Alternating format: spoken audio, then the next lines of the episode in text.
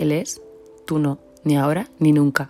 Todavía estoy asimilando las palabras que vuelan a mi alrededor, como una avispa que sale zumbando antes de clavarte el aguijón. A mí me ha picado y me ha dejado con un dolor terrible que tardará varios días, meses o incluso años en que se me pase, o quizás se me pase muy rápido. Él es mi compañero de vida, mi persona, mi pareja. Le quiero, le amo, nunca me he planteado dejarle, nunca. Eso es algo que no ha pasado nunca por mi cabeza. Y ahora, que soy yo, por fin he obtenido una respuesta, una dolorosa y bonita respuesta, aderezada por tu voz, casi suplicándome perdón.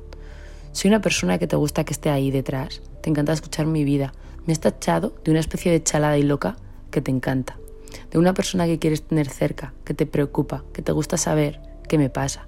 Parece que me admiras, me has dicho un montón de palabras bonitas, fuerte, valiente, madre, inéditas en mi vida, un puñado de piropos que me han hecho escucharlas varias veces para poder asimilarlas.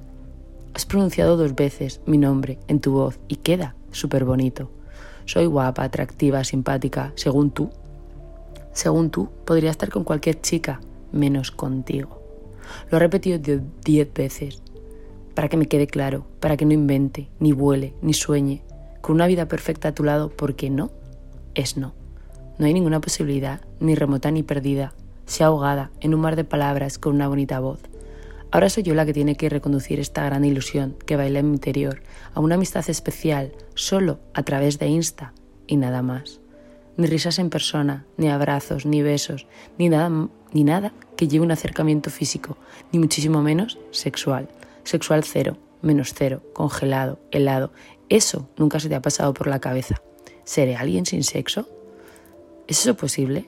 Para mí no. Y solo de pensar en poder tenerte cerca, se enciende mi calor mi calor, mi calor.